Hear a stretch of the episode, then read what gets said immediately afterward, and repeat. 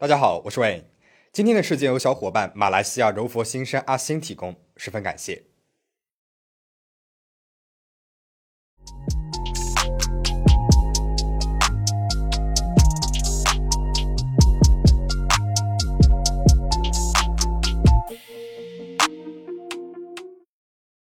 马克·席勒是迈阿密的一位百万富翁，他持有注册会计师执照，还开了一家会计事务所。同时呢，又经营着机场附近的一家餐厅。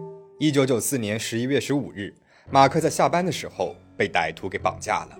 三个壮汉在马克发动汽车的时候冲了上来，他们不停地殴打马克。在电击枪的作用之下，马克失去了反抗的能力。壮汉们把马克拖到了一辆白色的货车上，然后把他的手铐在了背后。马克惊慌地问他们想干什么，但是这些陌生人对马克的问题置之不理。他们用胶带封住了他的眼睛和嘴。惊慌不安中，马克被带到了一间仓库里面。之后，歹徒打电话把他们的老大叫过来了。马克很快便意识到，这个绑架犯的头目是一个熟人。尽管是被蒙着眼睛，他还是通过声音辨认出来了，对方是丹尼尔·卢戈。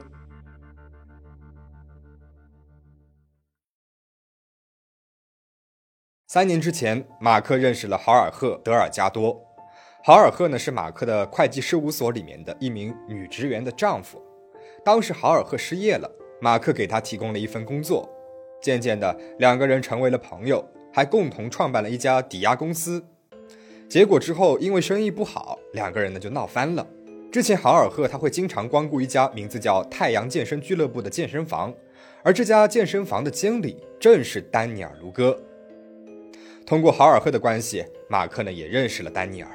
其实马克啊，他一直都不太喜欢丹尼尔，还曾经让豪尔赫也离丹尼尔远一点，不然丹尼尔早晚要给他惹麻烦的。只是没有想到，这个麻烦竟然找上了自己。丹尼尔要马克说出他家的现金放在哪里。马克意识到，他的朋友豪尔赫恐怕也是背叛了自己，因为不肯签字把自己的财产转移给丹尼尔，马克遭受到了残忍的对待。而更可怕的是，歹徒们不光想从马克身上榨取钱财，他们更以折磨马克为乐，不计其数的毒打、电击，自必不多说了。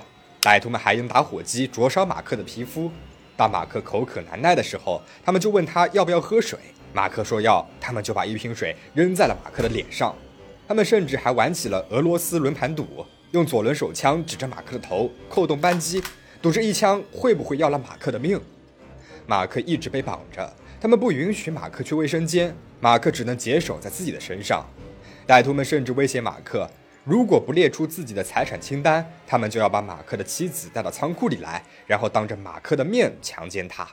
最终，马克不堪折磨，签字放弃了自己的所有财产，包括房产、账户里的一百二十六万美元的存款以及两百万美元的人寿保险单。在榨取了这一切之后，马克已经毫无价值了。丹尼尔一行人便决定要解决掉他。连续五天，马克一直被歹徒灌酒。最后一天，他被灌下了龙舌兰、伏特加，还被迫吃下了安眠药，最后是昏了过去。歹徒们把他带到了郊区，放在了他自己车子的驾驶座上。歹徒启动了引擎，车子一下子撞在了一根电线杆上。但是车子上的马克呢，还是好好的，没有受什么伤。歹徒见状，便把汽油浇在了汽车上面，一把火点燃了车子，然后便离开了。出乎意料的是，火焰和浓烟让马克苏醒了过来。因为马克双手呢没有被绑着，于是他赶紧踉踉跄跄地从车上爬了出去。当时歹徒们呢还没有离开，看到这一幕，他们开车撞向了马克，从马克身上碾压了过去，然后又倒车碾了一次。这一次，他们确信马克是必然死了，然后就离开了现场。但是非常幸运的是，马克居然活了下来。第二天，马克在重症监护室苏醒了过来。他跟每一个能够接触到的医护人员都反复的声明，他被一伙歹徒给绑架了。但是没有人相信他，因为他是在疑似酒驾的情况之下收治入院的。无奈之下，他只好请求护士们帮忙联系他的律师。在听完了马克对整个事件的描述之后，律师认为，比起法律上的支持，马克可能更需要一个私家侦探来帮助他。于是，律师便把私家侦探埃德·杜波伊斯推荐给了马克。侦探埃德给马克的第一个建议就是要立刻的离开那家医院，因为丹尼尔一行人如果知道了马克没有死亡的话，很有可能会到医院来杀了他的。马克吓得立刻拔下了手臂上的点滴管，想要离开，但是医生不让他走，因为他的伤情啊很严重，走了呢就会有生命危险。马克说：“我不走的话才会有生命危险呢。”一番好说歹说，医生最终还是同意让马克坐救护车离开。但是在马克看来，救护车速度太慢了，他选择了最快的空中救援，直接坐着直升机就走了。果然，不到两个小时，丹尼尔和他的手下们就杀到了医院了。而这个时候，马克的病床上已经是空空荡荡，他们扑了一个空。之后，马克在其他的医院继续接受治疗。之后呢，在一九九四年圣诞节前夕，又搬到了在长岛的姐姐家里面。脱离危险的马克几乎身无分文，他想知道能不能想办法拿回自己的财产，但是呢，他又不敢回到迈阿密。那一个月的囚禁折磨让他仍然是心有余悸。马克就委托侦探埃德去调查，他承诺如果能够拿回自己的财产的话，一定会重重酬谢埃德的。那么那帮绑匪现在在干什么呢？一九九五年一月，丹尼尔和他的同伙们搬进了马克的豪宅里面。他们开着马克的跑车，带着马克的珠宝，在脱衣舞俱乐部里面挥霍着马克的钞票。侦探埃德调查之后发现，马克所有的资产都已经变更到了丹尼尔的名下。或许你会怀疑了，那个强迫马克签字的协议，怎么还真的能够生效了呢？埃德也仔仔细细地查了一下那个手续，他发现啊，毫无破绽，甚至还经过了公证。一个在毒打虐待下签的协议，竟然还能够通过公证，这背后啊一定不简单。而做这个公证的公证人约翰梅斯引起了埃德的注意。五十六岁的约翰梅斯也是一名会计师，同时呢还是太阳健身俱乐部的所有者，也就是丹尼尔的老板。约翰在一九八七年一月创办了太阳健身俱乐部。这个健身房位于一个没有空调的仓库里面，聚集了很多肌肉发达的男人，基本上是没有女性会员的。太阳健身俱乐部啊，非常的硬派，很多迈阿密的职业健美运动员呢都会到那边去健身。约翰雇佣了丹尼尔·卢戈和阿德里安·杜尔巴尔来管理这个太阳健身俱乐部，他们三个人再加上哈尔赫，正是马克绑架案的核心成员。豪尔赫和马克因为生意上的事情闹翻了之后，丹尼尔呢就找到了几个在太阳健身俱乐部健身的大块头，煽动他们说马克这个人做假账欺骗了他的朋友豪尔赫，马克必须把欠豪尔赫的钱给吐出来。于是，一帮人义愤填膺，决定要好好的教训一下马克。豪尔赫还告诉他们马克日常的生活轨迹、日程安排，还跟他们说马克这个人还涉嫌了医疗保险诈骗，即使是绑架了他。他和他的家人们都不会报警的，这算是给这些人吃了一个定心丸了。这伙人吃了定心丸之后，更加觉得没有什么后顾之忧了。一个疯狂的绑架杀人计划很快就确定并且实施了。如今，他们正在挥霍着从马克那边抢过来的一切。他们对外声称自己是 CIA 的探员，致力于保护美国的国家安全。他们在马克的豪宅里面开派对，在脱衣舞俱乐部里面纵情声色。丝毫不把马克的意外逃脱放在心上。侦探埃德在经过一番调查之后，决心先找出出具公证文件的约翰进行谈判。在约翰的协调之下，豪尔赫代表了整个绑架集团与埃德进行了第二轮的谈判。无奈谈判失败了，于是马克他决定报警。但是出乎马克的意料，警方认为被绑架三个月、被掏空了所有的财产，在歹徒的灭口行动当中逃生的整个过程实在是太过于荒诞了。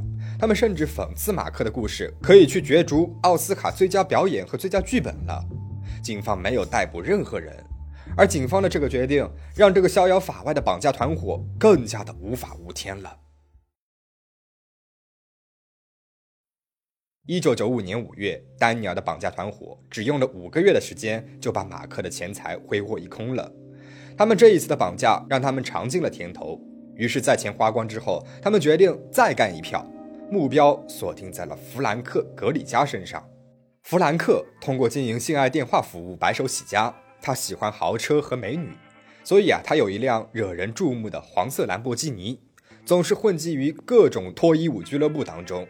他与女友克里斯蒂娜·福顿就是在脱衣舞俱乐部里面认识的，而绑架团伙的核心成员之一阿德里安也是脱衣舞俱乐部的常客。有一次，阿德里安看到了这家脱衣舞俱乐部外面停着一辆黄色的兰博基尼，便问旁边的脱衣舞女郎：“这辆车是谁的？”那个女郎说：“这是弗兰克的。”就这样，阿德里安把弗兰克列为了他的目标。他们决定故技重施。丹尼尔和阿德里安用一个虚假的商业计划接近了弗兰克，他们声称可以做到百分之二十的投资回报率。一九九五年五月二十五日，他们以详谈项目的名义，把弗兰克和克里斯蒂娜骗到了阿德里安的公寓里面。一进公寓，阿德里安就试图控制住弗兰克，弗兰克他是激烈的反抗啊，结果阿德里安他没有控制好力道，一下子把弗兰克给打死了。克里斯蒂娜尖叫了起来。丹尼尔抓住了他，给他注射了马用镇定剂，克里斯蒂娜的就昏迷了过去。弗兰克死了，这可打乱了丹尼尔的计划。他们没有办法像敲诈马克那样得到他的财产了，只能够尝试着从克里斯蒂娜那边获取信息。但是他们不知道的是，他们给克里斯蒂娜所注射的镇定剂，足足能够杀死四匹马。很快，克里斯蒂娜也失去了呼吸，整个计划彻底的搞砸了。丹尼尔气坏了，他们一分钱都没有得到，但是面前还摆着两具尸体呢。事已至此，他们只能够硬着头皮善后了。弗兰克的尸体被塞进了沙发，克里斯蒂娜的尸体被塞进了一个大纸板箱，两具尸体被运送到了之前囚禁马克的仓库里面。歹徒们购买了一把电锯，准备用来肢解尸体，但是使用之后，他们发现电锯的动力不足，于是他们把电锯退换掉，换了一个新的。但是他们把残留了被害人血迹的那个电锯就这样送回了商店的仓库里面，等待着有一天成为警方的铁证。而那一把电锯是用丹尼尔的信用卡购买的。这已经不是这群肌肉男第一次做出这样让人摸不着头脑的操作了。之前在抓马克的时候，他们有过七次失败的经历，包括计划在万圣节的时候穿着忍者服装冲进马克的家里面。结果发现马克家里面有一群人，早上身穿迷彩服爬过草坪，打算在马克去拿报纸的时候抓住他，结果被一辆经过的汽车吓到了，啊，终止了行动。这群人总是在做着残忍的事情的时候，透露着一股愚蠢与笨拙，好像是拿着黑色幽默的剧本，莫名就消减掉了整件事情的严肃性和罪恶感。可怕的是，他们明明好像做什么事情都做不好，偏偏就利落的。结束了两个鲜活的生命。这群人换来的第二根电锯也没有能够正常的工作，克里斯蒂娜的头发卡在了里面。丹尼尔和他的同伙最终用斧子将两具尸体给分尸了。他们把尸体塞进了油桶，试图烧掉，但是因为烟雾太大，不得不停止。最终，他们装着尸块的油桶被扔进了灌溉沟渠里面，而弗兰克的黄色兰博基尼则被丢在了迈阿密郊区的一个树林里面。弗兰克的管家最先发现弗兰克和克里斯蒂娜失踪。他们俩人本来是计划去巴哈马群岛旅行的，但是却没有按时的登机。他们没有带行李，飞机票也还在家里面。而最奇怪的是，他们没有做任何的交代，就把狗狗独自留在了家里。管家联系了弗兰克的朋友，结果朋友们呢也都联系不上这两个人。警方起初没有意识到事情的严重性，但是在弗兰克的兰博基尼被发现之后，他们意识到。这两个人很有可能是遭到了不测。通过对脱衣舞俱乐部和弗兰克的邻居进行调查，嫌疑人被迅速的锁定了。因为很多人看到过丹尼尔和阿德里安与弗兰克有过密切的接触，而豪尔赫和阿德里安是最先被抓捕归案的。在阿德里安的公寓里面，警方发现了大量与弗兰克和克里斯蒂娜有关的证据：血迹、弗兰克的名片，以及克里斯蒂娜失踪当晚穿的红色皮衣。而警觉的丹尼尔则在警方出动之前就已经逃走了。警方找到了丹尼尔的女朋友萨比娜。离奇的是，这名杂志模特出身的脱衣舞女坚信她的男朋友啊是中情局的特工，他为美国政府绑架对这个国家有危险的人。因此，萨比娜对警方的讯问是缄口不言。在发现自己被骗了之后呢，萨比娜又立刻告诉警方，丹尼尔去了巴哈马。一九九五年六月九号，案发后的第十五天。警方在拿骚逮捕了丹尼尔·胡歌，这个案子在当时引起了极大的轰动。一九九八年，丹尼尔和阿德里安最终被判处死刑，约翰梅斯被判处五十六年有期徒刑，在服刑期间死于狱中。而豪尔赫·德尔加多因为成为了警方的污点证人，所以被从轻判处十三年徒刑。二零零二年十月二十七日获释出狱。不得不提的是，豪尔赫他举证的就是马克·席勒。马克·席勒他的确有过医疗保险诈骗的行为。一九九九年三月十七日。马克·席勒因为医疗保险诈骗罪被判处了四十六个月的监禁和一千四百六十万美元的罚款。被释放之后，因为失去了注册会计师执照，马克相当长的一段时间里面都无法找到工作。不过，最终通过他的努力，马克在二零零二年重新获得了注册会计师执照。这个离奇的故事在二零一三年被好莱坞搬上了大荧幕。电影的名字是《痛苦与收获》，也被翻译成《剑南抢钱团》。